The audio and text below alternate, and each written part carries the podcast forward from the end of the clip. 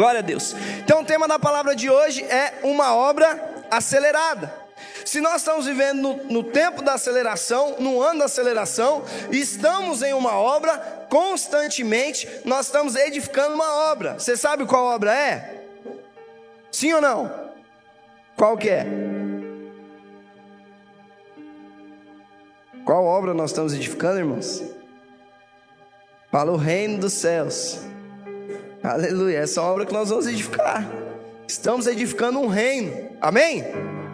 E nós fazemos parte dessa edificação. Então, se nós estamos no ano da aceleração, estamos edificando uma obra, essa obra precisa ser acelerada. Amém? Mas o que fazer?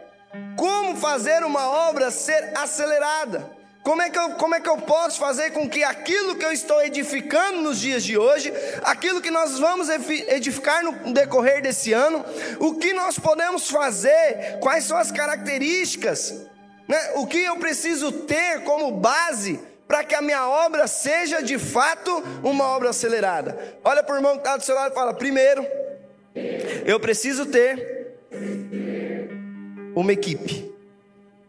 E uma equipe focada. Não adianta só ter uma equipe.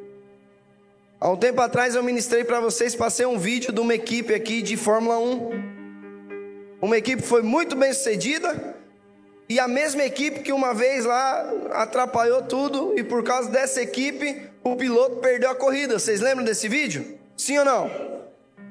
Tinha uma equipe lá, não tinha? Mas qual era o problema da equipe? Não estava focada não era de fato uma equipe. Cada um estava fazendo uma coisa. E o pior, que quando cada um faz uma coisa, um atrapalha o outro. Se todos estão fazendo a mesma coisa, dá tudo certo. Mas quando cada um está fazendo uma coisa diferente, cada um está edificando o seu próprio reino ou a sua própria obra, um atrapalha o outro. Então, a primeira característica que nós devemos ter é uma equipe focada uma equipe aliançada, uma equipe que de fato pensa. Desculpa. Uma equipe que pensa e que faz a mesma coisa.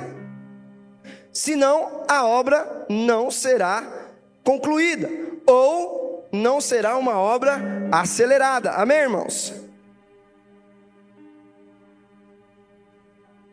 Segunda característica para se edificar uma obra, precisa ter as ferramentas corretas, sim ou não? Pedreiro vai lá construir uma casa.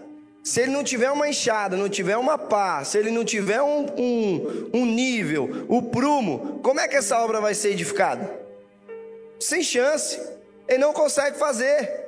Se ele não tiver o material e as ferramentas corretas, não consegue fazer. Só que tem uma outra coisa, que para a obra ser acelerada, e a mais importante, é o tempo. Porque quando você edifica uma obra, você pode ter muita equipe, você pode ter todas as ferramentas, mas precisa de um tempo. Por exemplo, você vai bater uma laje, você vai fazer um contrapiso, você precisa que aquele cimento, né, que aquilo que foi feito seque para depois você fazer a próxima fase. Se você fizer tudo de uma vez, essa edificação vai ficar zoada. Não vai ficar uma edificação boa. Então precisa de tempo. Mas agora nós estamos falando de uma obra acelerada. Então o Senhor é o Deus do tempo. Ele pode fazer com que as coisas aconteçam de uma maneira mais rápida. Então nessa hora entra a mão divina. Então nós temos três coisas. Fala por irmão que está do seu lado. Temos uma equipe. Nós temos, temos que ter as ferramentas. Mas precisamos da mão divina. Fala por irmão que está do seu lado. Precisamos de poder. Precisamos, precisamos de manifestação da glória. Para uma obra ser edificada de uma maneira, de uma maneira acelerada, precisa ter poder. Irmãos, eu já fui em igrejas há 20 anos atrás. E passou 15 anos, você volta lá na igreja é a mesma coisa. São os mesmos irmãos, é a mesma cadeira, é o mesmo som. O, o, o cara do louvor, ele é o mesmo que tocava há 15 anos atrás. Não mudou nada. O que, que faltou? Alguma coisa faltou nessa edificação. Alguma coisa não estava completa. Nessas três características, alguma faltou. Alguma coisa não estava encaixada. Talvez não tinha uma equipe focada. Cada um pensava em si mesmo, cada um ia para um lugar, cada um corria para um lugar. Talvez não tinha as ferramentas, não foram treinados, preparados. Quem está nos ceifeiros, maturidade CTL aí? Irmãos, fiquei muito feliz esse semestre. Nós inscrevemos 90 jovens nos cursos. Olha para o meu tato lá e fala: ferramenta. Essa é a nossa ferramenta, os nossos cursos. Talvez não teve a ferramenta, ou talvez faltou poder, eu não sei, mas eu quero dizer para você: nós, radicais livres de Interlagos, nós temos as três características, e esse ano nós viveremos uma obra acelerada, amém, irmãos? Glória a Deus. Ah, eu queria que você abrisse rapidamente comigo lá em Neemias, capítulo 6, do verso 15 e o verso 16. Olha o que aconteceu. E acabou-se, pois, o muro aos 25 dias aos 25 dias do mês de Elu, em 52 dias. Fala, o muro foi construído em 52 dias. E sucedeu que, ouvindo todos os nossos inimigos, temeram todos os gentios, nossos circunvizinhos, e decaíram muito no seu próprio conceito, porque reconheceram que por intervenção do nosso Deus é que fizemos esta obra. Deixa eu explicar o contexto. Jerusalém estava com os seus muros destruídos, estava um caos, a cidade tinha perdido toda a sua segurança. Naquela época, as cidades faziam muros grandes para não serem invadidas. Aqui, Jerusalém e seus muros estavam destruídos. Eles estavam tristes. Eles estavam é, com medo. Eles estavam perdidos. Aí Deus né, fala com Neemias, tal, a gente vai ver aqui mais para frente, e eles começam a edificação do muro. Irmãos, pensa, lá não tinha cimento, Lá não tinha carrinho de pedreiro, não tinha. Qual é o nome daqueles caminhões, ô, ô, Giovanni? Que. Betoneira. Não tinha betoneira. Lá não, não tinha nada, irmãos. Não tinha tecnologia que nós temos hoje. Uma obra daquela demoraria anos e anos. Mas a palavra do Senhor diz que foi edificada em 52 dias. Ao ponto dos inimigos verem como é que eles fizeram isso em tão pouco tempo? E aí eles entenderam que de fato Deus tinha feito aquela obra, Deus tinha acelerado aquela obra. Mas vamos ver o contexto: como é que era esse povo? Como é que esse povo estava? O que esse povo fazia? Qual era, qual era o contexto que eles viviam? Olha o que a palavra do Senhor diz. E aí eu quero falar rapidamente de três chaves para que você possa viver uma obra acelerada na sua vida. Eu não sei o que você está querendo edificar, mas eu quero falar de uma obra que todos nós estamos edificando, que é o reino dos céus. E aqui você pode usar para todos os contextos da sua vida. Se é, é profissional, financeiro, familiar, sentimental, enfim. Mas eu quero falar apenas sobre o reino. Amém, irmãos? Depois você pode usar para todas as áreas da sua vida. Mas eu queria falar só a respeito do reino. Então a primeira coisa que acontece, ou a primeira chave que você precisa ter para edificar essa obra acelerada, olha para o irmão que está do seu lado e fala assim: um clamor profundo. Irmão, sem oração nada acontece.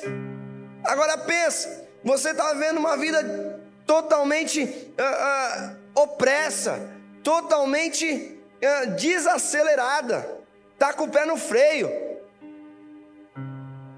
está totalmente parado, e de repente, uma indignação nasce no seu coração.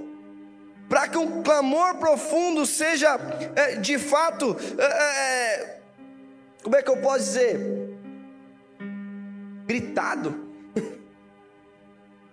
Enfim, expulso de dentro do seu peito Precisa haver uma indignação dentro de você. O povo de Israel estava vivendo uma situação totalmente contrária. Os muros estavam destruídos. O povo, cada um estava indo para um canto. Eles estavam com medo de serem de mais uma vez conquistados. Mas a palavra do Senhor diz então que esse povo se reúne e no coração de Neemias há um clamor profundo. Fala um desespero, uma indignação.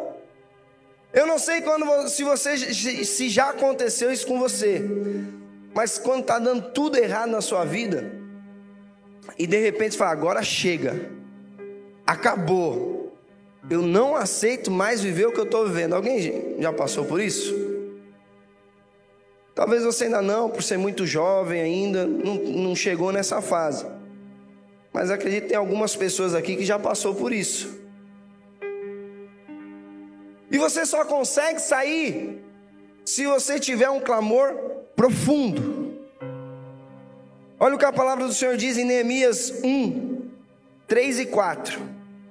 E disseram-me: os restantes que não foram levados para o exílio e se achavam lá na província estão em grande miséria e desprezo. Qual que era o contexto do povo de Israel?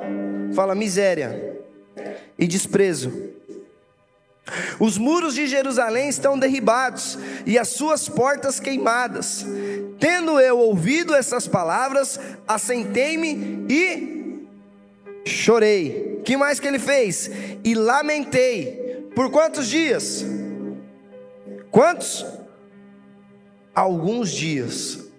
Não foi uma indignação momentânea. Sabe aquela indignação que você cai no mesmo erro, aí você fica indignado, você chora. Passa 15 minutos, parece que não aconteceu nada. E se bobear, você está cometendo o mesmo erro. Não foi essa indignação no coração de Neemias. A Bíblia fala que ele ficou lamentando por alguns dias. Não foi coisa assim rápida.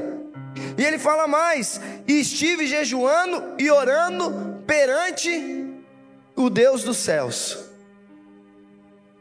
Foi uma indignação tão profunda de não querer mais viver aquela situação, de olhar para o seu povo e ver o povo eh, na miséria, sem ter o que comer, sem ter esperança, o povo fragilizado porque não tinha segurança, porque os muros estavam eh, destruídos, derribados, como a palavra do Senhor diz. Então a Bíblia fala que Neemias ele se indignou tão profundamente que ele chorou e ele lamentou por dias. E qual que é o problema nos dias de hoje? Por que, que nós não vivemos uma obra acelerada? Porque às vezes a nossa indignação não chega a esse ponto e a gente acha que, ah, não, vai melhorar, tá tudo bem. Daqui a pouco as coisas mudam. Irmãos, precisa haver uma indignação no seu coração com o que nós estamos vivendo. Falar para você, eu estou indignado. Você está indignado? Você está indignado com a sua célula? Você está indignado com a sua rede? Você está indignado com o nosso culto de jovens? Eu estou indignado. E você? Sim ou não? Por quê? Porque nós estamos vivendo um ano de aceleração, porque nós estamos orando, estamos jejuando, mas precisa haver um clamor profundo. Se sua célula não está crescendo, se ela não está avançando, se você não está vendo a aceleração do Senhor na sua vida, falta uma coisa para você: um clamor profundo. Há mais ou menos um ano e três meses atrás, eu clamei profundamente. Eu já contei essa história para vocês. Sara estava no ensaio do, do grupo de louvor aqui numa sexta-feira à noite. E eu em casa assistindo televisão, eu falei, não dá mais. Eu preciso viver algo diferente. Eu preciso que a minha vida mude. Então desliguei televisão, coloquei um louvor e comecei a orar e fiz um clamor profundamente, um clamor profundo. Uma indignação dentro do meu peito, por tanto tempo estar tá vivendo, edificando e querendo fazer algo para Deus e a minha vida totalmente é, é, parada. Falei, Deus, do jeito que tá, não dá mais. E eu comecei a chorar, comecei a me derramar diante do Senhor e comecei a orar. Muda a minha história, muda o meu ministério muda minha vida financeira, muda minha vida profissional. E eu comecei a tomar posse de todas as bênçãos que o Senhor derramou na cruz do Calvário por mim. Falei, Deus, está escrito, a tua palavra é verdade, a tua palavra não mente, o Senhor zela pela tua palavra, a sua palavra diz que eu comerei do melhor dessa terra, a tua palavra diz que onde eu colocar as minhas mãos prosperará, a tua palavra diz que onde eu pisar a planta dos meus pés será meu por herança, mas eu não tenho vivido isso. Eu estou indignado. E orei ali por horas.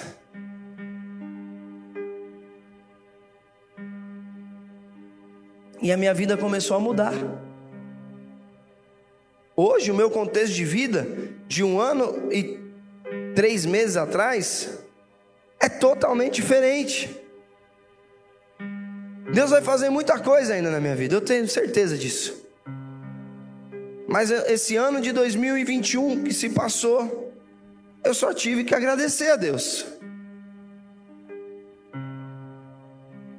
Aí acorda a pessoa que está dormindo do seu lado e fala assim: um clamor profundo. Ela não vai entender isso daí, vai achar que está se afogando, mas está tudo bem. O que eu quero dizer para você nessa noite, meu irmão, que é tempo de você se indignar do que aquilo que você está vivendo. Sua célula não multiplica, não vai visitante. Ah, esses dias nós fomos fazer leitura de relatório. e descobri que nós temos alguma coisa com o número 7. Há quanto tempo não vai um visitante na sua célula? Há quanto tempo vai o visitante? Ele fica, vai uma vez e não volta mais. Quanto tempo esse visitante não vira frequentador assíduo? Há quanto tempo a sua cela continua com as mesmas pessoas no relatório? Se isso não te indignou ainda, eu quero te dar uma chave para você crescer, avançar e multiplicar sua célula, e sua célula crescer e você avançar, você precisa se indignar e precisa haver um clamor profundo seu, junto com a sua célula. Vocês precisam clamar, falar: Deus está acontecendo. Eu lembro quando eu entrei nessa igreja, eu fui para a célula do Edson. Éramos Edson, Jaque, Rafael, Denise, Sara e Márcio. Seis pessoas no barquinho. Dois anos. Assim. Dois anos. Mas chegou um tempo que a indignação foi tão grande. E chega. A gente tem que fazer alguma coisa para esse cenário mudar. E a gente começava a colocar cadeiras na cela e orava. E antes da cela a gente rodeava o, o, bairro onde nós fazíamos a cela. Depois da cela nós rodeávamos o bairro de novo. Dez horas da noite todo dia a gente orava junto. Um clamor profundo e desesperado para que de fato as coisas do Senhor começassem a acontecer nas nossas vidas. O que, que aconteceu depois disso? Multiplicamos a cela. Depois de dois meses minha cela tinha 40 pessoas. O que, que, é isso? Um clamor profundo, uma indignação. Deus, eu não quero mais viver o que eu estou vivendo hoje. Eu quero crescer, eu quero avançar. Eu quero edificar esse reino. Eu quero reinar com Cristo. A salvação, meu irmão, é a graça, é pela fé. Mas se você quer reinar com Cristo, você precisa edificar. Você precisa trabalhar. É o que nós estamos fazendo aqui hoje, amém, irmãos? Glória a Deus.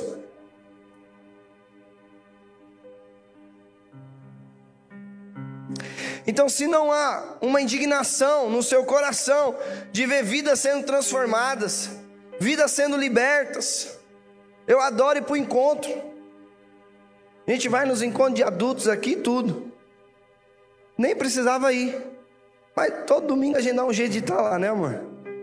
Por quê? Irmãos, é tão, é tão gostoso você ver a pessoa chegando aqui na sexta-feira totalmente destruído, cara emburrada. A pessoa não consegue dar um sorriso. Você chega no domingo lá, a pessoa está totalmente diferente. Por quê? Porque teve um encontro com a glória de Deus. Isso é muito bom. Agora, se não há uma indignação no seu coração de ver isso, de, de ver, não ver isso acontecer, de você não levar pessoas para o encontro, de não ter pessoas na sua cela se prostrando ao Senhor, tendo uma experiência com Deus, tem alguma coisa muito errada nisso, porque nós somos chamados para isso. Eu fui chamado para ser um canal de bênção na vida de pessoas, transformando elas. Olha para o irmão que está do seu lado e fala: um clamor profundo. Aleluia. Segunda chave: medir o tamanho da guerra. Irmãos, o contexto aqui é o seguinte: o povo estava Alguns tinham sido exilados, foram conquistados, outros estavam exilados, estavam é, é, vivendo uma vida de miséria, num caos total.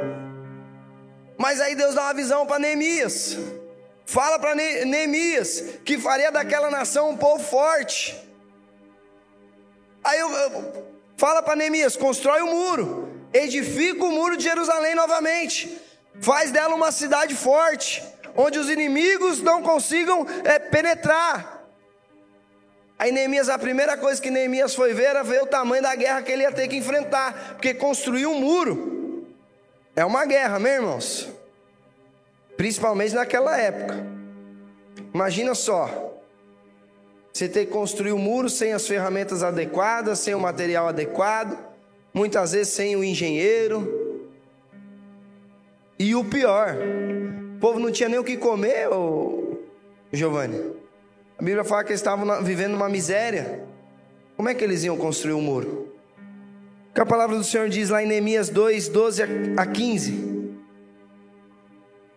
Então, à noite me levantei e uns poucos homens comigo, não declarei a ninguém o que meu Deus me pusera no coração para eu fazer em Jerusalém. Não havia comigo animal algum senão o que eu montava. De noite saí pela porta do vale para o lado da fonte do dragão e para o porto de Maturo e completei e contemplei os muros de Jerusalém. Irmãos, tinha muro construído aqui? Não.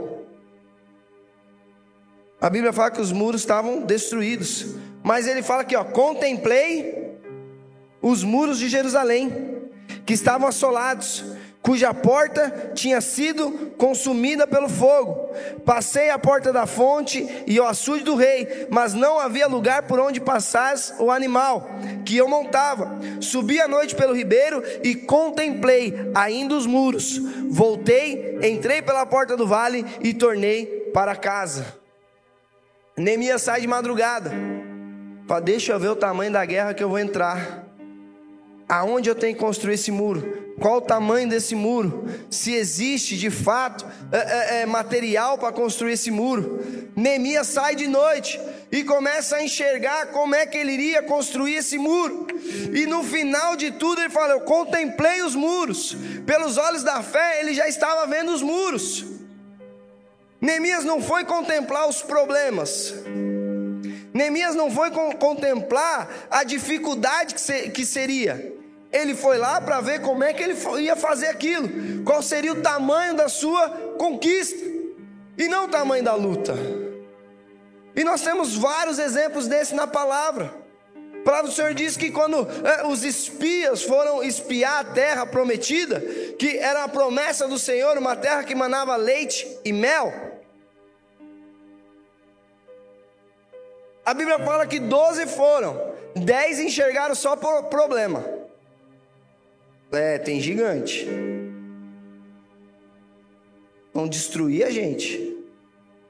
Aos seus olhos somos como gafanhotos. Irmão, já viu o tamanho do gafanhoto? Você? Acabou com o gafanhoto. Era assim que o povo de Israel via. Foi esses caras que vão pisar na gente, vão matar com muita facilidade. Mas a Bíblia fala que Josué e Caleb enxergaram outra coisa. Eles viram aquilo que estava, é, é aquilo que era bom, aquilo que a terra tinha para oferecer. Falou: a terra é boa, a terra manda leite e mel, o Senhor é conosco, nós vamos conquistar a terra. Então, quando você sai para medir o tamanho da guerra, não é para medir o tamanho do seu oponente, não é para medir o tamanho da sua dificuldade, ou talvez é, é, é, medir qual que é o seu limite. Neemias não foi medir limite, ele foi medir o tamanho da conquista. Ele foi ver como é que ele ia fazer aquilo, porque no seu subconsciente, no seu espírito, ele já sabia que ele ia edificar um muro. Deixa eu te falar uma coisa. Talvez ao seu redor esteja tudo destruído. Talvez a sua célula, você olha e fala assim: Meu Deus do céu, como é que eu vou crescer e avançar? Eu não, eu não sei nem como trazer visitante. Minha célula não sabe nem evangelizar. A gente não consegue trazer as pessoas para a célula, não consegue levar ela para o culto. Deixa eu te falar algo: não olha para os seus limites, não. Não olha para as suas dificuldades, olha para o tamanho do seu Deus. Ó Deus, me dá oportunidade. Eu já posso ver essa cela cheia. Eu já posso ver a nossa cela multiplicando. Eu já posso ver o nosso encontro com 100, 200 jovens. Eu já posso ver o nosso culto com 300, 400, 500 jovens. Eu já posso ver aquilo que o Senhor vai fazer na minha vida. Mas não fico olhando para o problema, não. Olha Davi. Davi não quis nem saber qual era o tamanho de Golias. A primeira coisa que Davi quis saber era quais eram os benefícios que ele ia ter se ele conquistasse a vitória. Primeira coisa que ele pergunta: Ó, oh, o que está acontecendo aqui? O que que, o que que ganha o cara que matar esse incircunciso aí? A hora que ele viu os benefícios, ele nem se preocupou com o tamanho do cara, porque ele já sabia que Deus era maior. Ele estava preocupado com o que ele ia ganhar. Fica preocupado com seus problemas, não, meu irmão. Enxerga a vitória dentro deles enxerga o que Deus está fazendo. Quando a gente fica olhando muito para problema, a gente não enxerga aquilo que Deus está fazendo. De vez em quando para. De vez em quando para um pouco para pensar naquilo que Deus está fazendo na sua vida. Às vezes, para você avançar e crescer, você só precisa de uma coisa: fechar o olho e parar de ver as coisas que estão ao seu redor e começar a enxergar o que está dentro de você.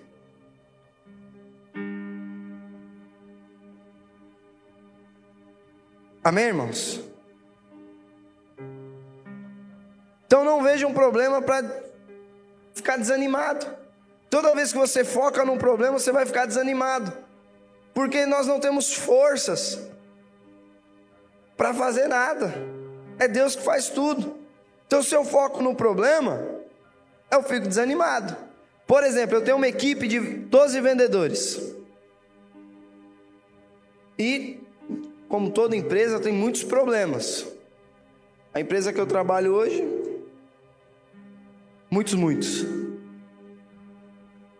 Mas é impressionante. Os vendedores que focam na solução do problema, eles vendem mais. Todos têm o mesmo problema, todos trabalham com o mesmo produto, todos fazem as mesmas coisas. Mas aquele que parou de enxergar o problema, parou de ficar reclamando de coisas que não tem poder para mudar, eles vendem mais.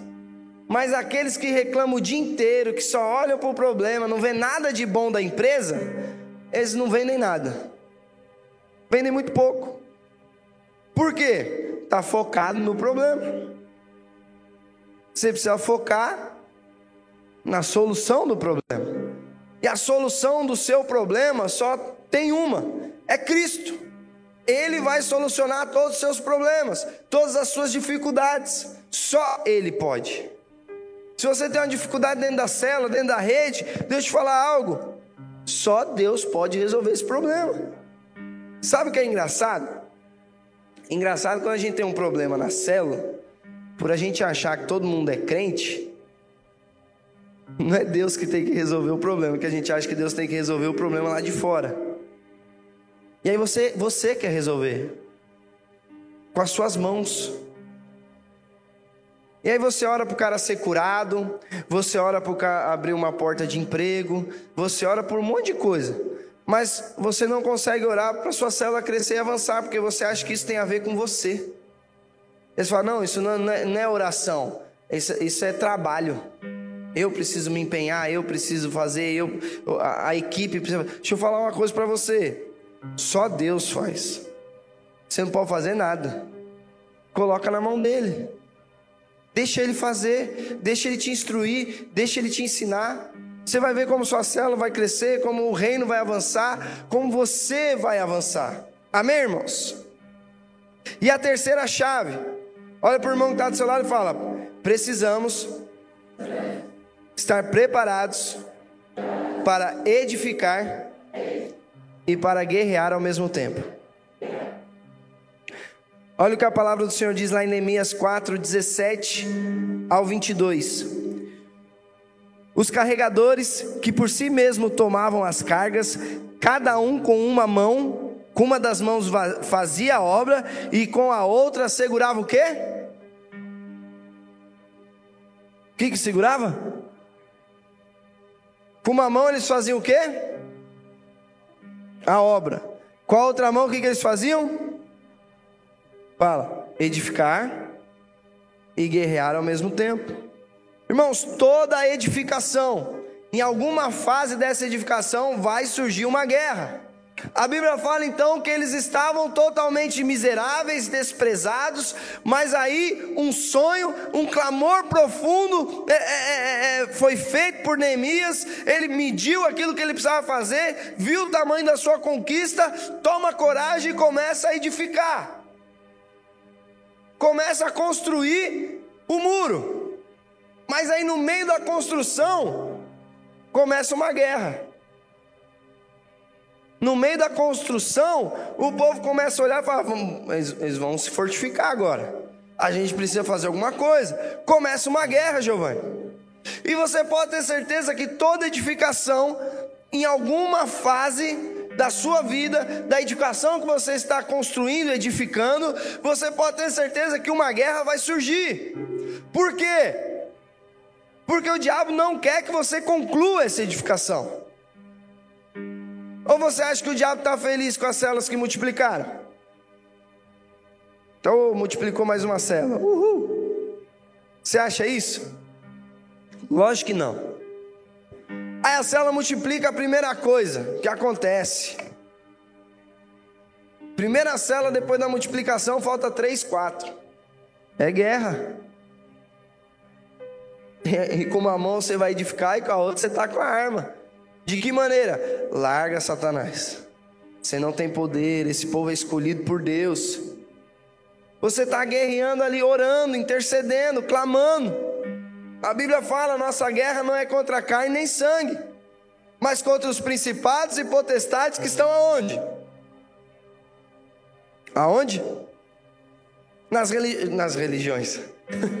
nas regiões. Na religião também tem. nas regiões celestiais. Essa é a nossa luta. Então, no meio de uma edificação, quando as coisas estão começando, a, a, quando você está vendo é, aquilo que você está fazendo começando a produzir, a gerar algo interessante, uma guerra vai ser estabelecida. E você tem duas opções: ou desistir, ou largar tudo, ou continuar edificando e guerreando. E no final você vai ver que tanto venceu a batalha quanto edificou quanto construiu, avançou, cresceu. Foi assim com o povo. A Bíblia fala que de dia os que trabalhavam, os que estavam edificando, à noite eles ficavam como vigia, para ver se o povo, se o exército inimigo não vinha atacar eles. E com uma mão eles construíam e com a outra seguravam a arma. O que, que é isso, Márcio? Uma obra acelerada não dá tempo de descanso. É acelerado, meu irmão. Não dá tempo de descansar. É aquele famoso ditado: é, é, enquanto chupa cana, assovia também. Não é isso? Nunca viram isso? Vocês são muito novos. é fazer duas coisas ao mesmo tempo. Não tem tempo de descansar, porque é um tempo acelerado. Em 52 dias esse muro foi construído. Ele estava pronto. Em 52 dias, o Senhor muda o cenário de Jerusalém. E o povo se alegra. Por quê? Porque a obra foi feita de uma maneira acelerada, foi feita por Deus. Mas precisava de homens. Nós estamos no ano da aceleração, amém? Deus pode encher essa igreja de jovens aqui do dia para a noite, sim ou não? Pode. Do mesmo jeito que Deus podia instalar os dedos e o muro está erguido. Do mesmo jeito. Mas Deus não faz nada sozinho, sabe por quê? Precisa ter uma equipe focada e aliançada. Quer chamar o pessoal do louvor já? Deus não faz nada sozinho, irmãos. A palavra do Senhor diz que estava é, é, é, a trindade lá, vivendo um relacionamento perfeito, genuíno. E ele decide criar o homem, por quê? Porque ele queria se relacionar, ele queria uma equipe. E aí, não satisfeito com o homem, ele cria a mulher, porque ele queria que essa equipe crescesse.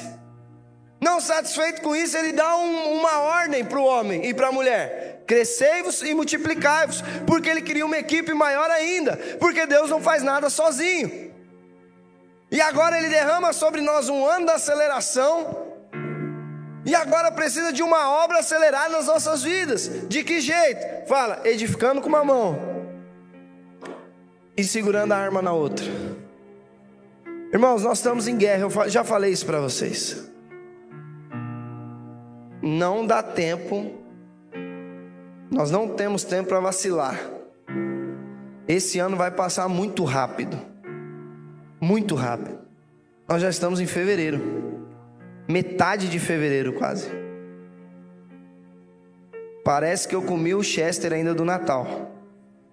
Se bobear, deve ter um pedaço na geladeira ainda. Vai passar muito rápido, irmãos. E eu preciso que você entenda a urgência dessa obra. Eu preciso que você entenda que esse ano é um ano diferente.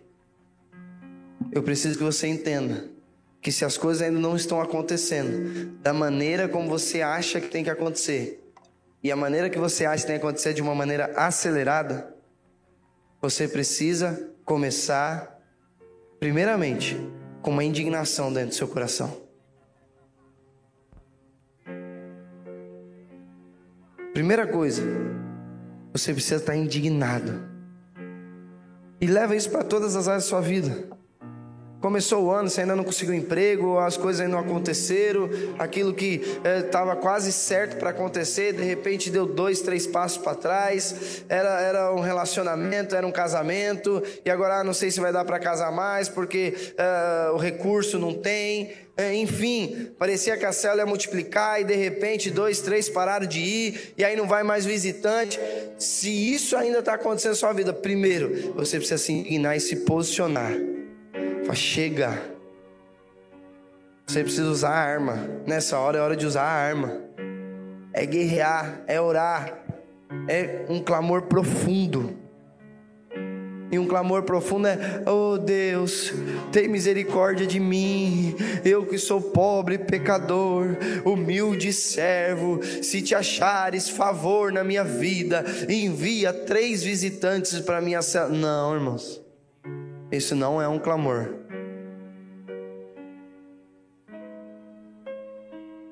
Você não sabe o que é um clamor, eu vou te ensinar.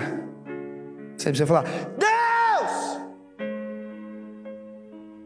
Não aguento mais! Chega!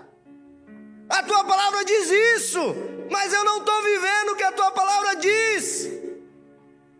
Eu não aguento mais eu quero crescer, eu quero avançar, eu quero me tornar alguém relevante na tua obra. Me ensina, Satanás, eu te dou uma ordem, solta agora tudo que você travou na minha vida. Isso é um clamor, isso é usar arma. Você já foi para. Já assistiu um filme de guerra? Sim ou não? Como é que o cara vai para para guerra? O cara for com medo, primeiro tiro é certeiro.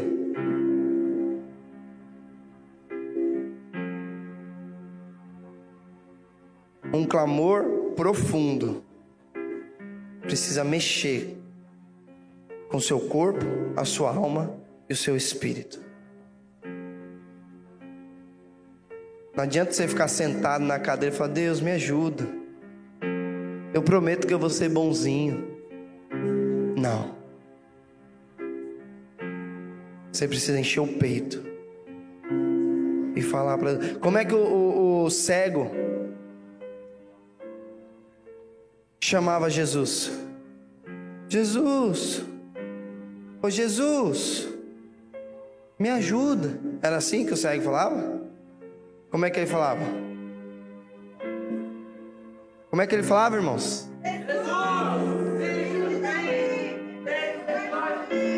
E aí o povo falava: fica quieto, para de, para de incomodar o mestre. Às vezes as palavras fogem. Para de. Já fugiu de novo. Incomodar o mestre. E o que, que o cego fazia? Jesus, misericórdia de mim. Ele gritava mais alto. Isso é um clamor profundo. Isso é um clamor profundo. Amém, irmãos? Segundo passo, você precisa ver, enxergar a vitória, enxergar a conquista, parar de olhar os problemas. Parar de ficar, ah, mas será que dá? Será que não dá?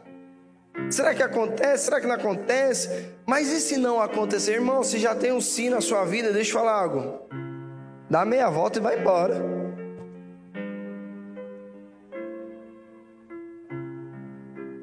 Dá meia volta e vai embora. Bem, fala, é sim, sim, não, não. Se tem dúvida, Amém? E o terceiro passo que nós falamos agora: preparados para edificar e guerrear. E é o que nós vamos fazer hoje. Nós vamos guerrear, amém, irmãos? Eu quero ver você orando pela sua célula. Eu estou indignado. Eu estou indignado pela, pela, pelo tamanho da velocidade do nosso crescimento. Estou indignado. E eu quero que você esteja indignado como eu. Se você estiver indignado do mesmo jeito que eu, o clamor vai ser muito profundo aqui. E a gente tem grandes chances de em 52 dias. Você crê nisso? Sim ou não? Que dia é hoje? 12? Conta 52 dias aí. Pega aí a sua agenda aí.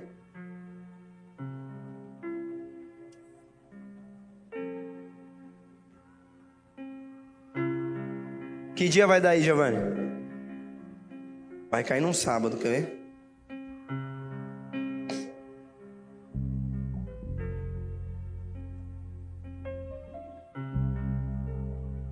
Cinco de abril é que dia da semana? Terça. Terça-feira, cinco. Anota aí na agenda. Passa no grupo lá. Com clamor profundo. Eu creio que em 52 dias nós veremos algo sobrenatural. Você crê nisso? Então fica de pé no seu lugar.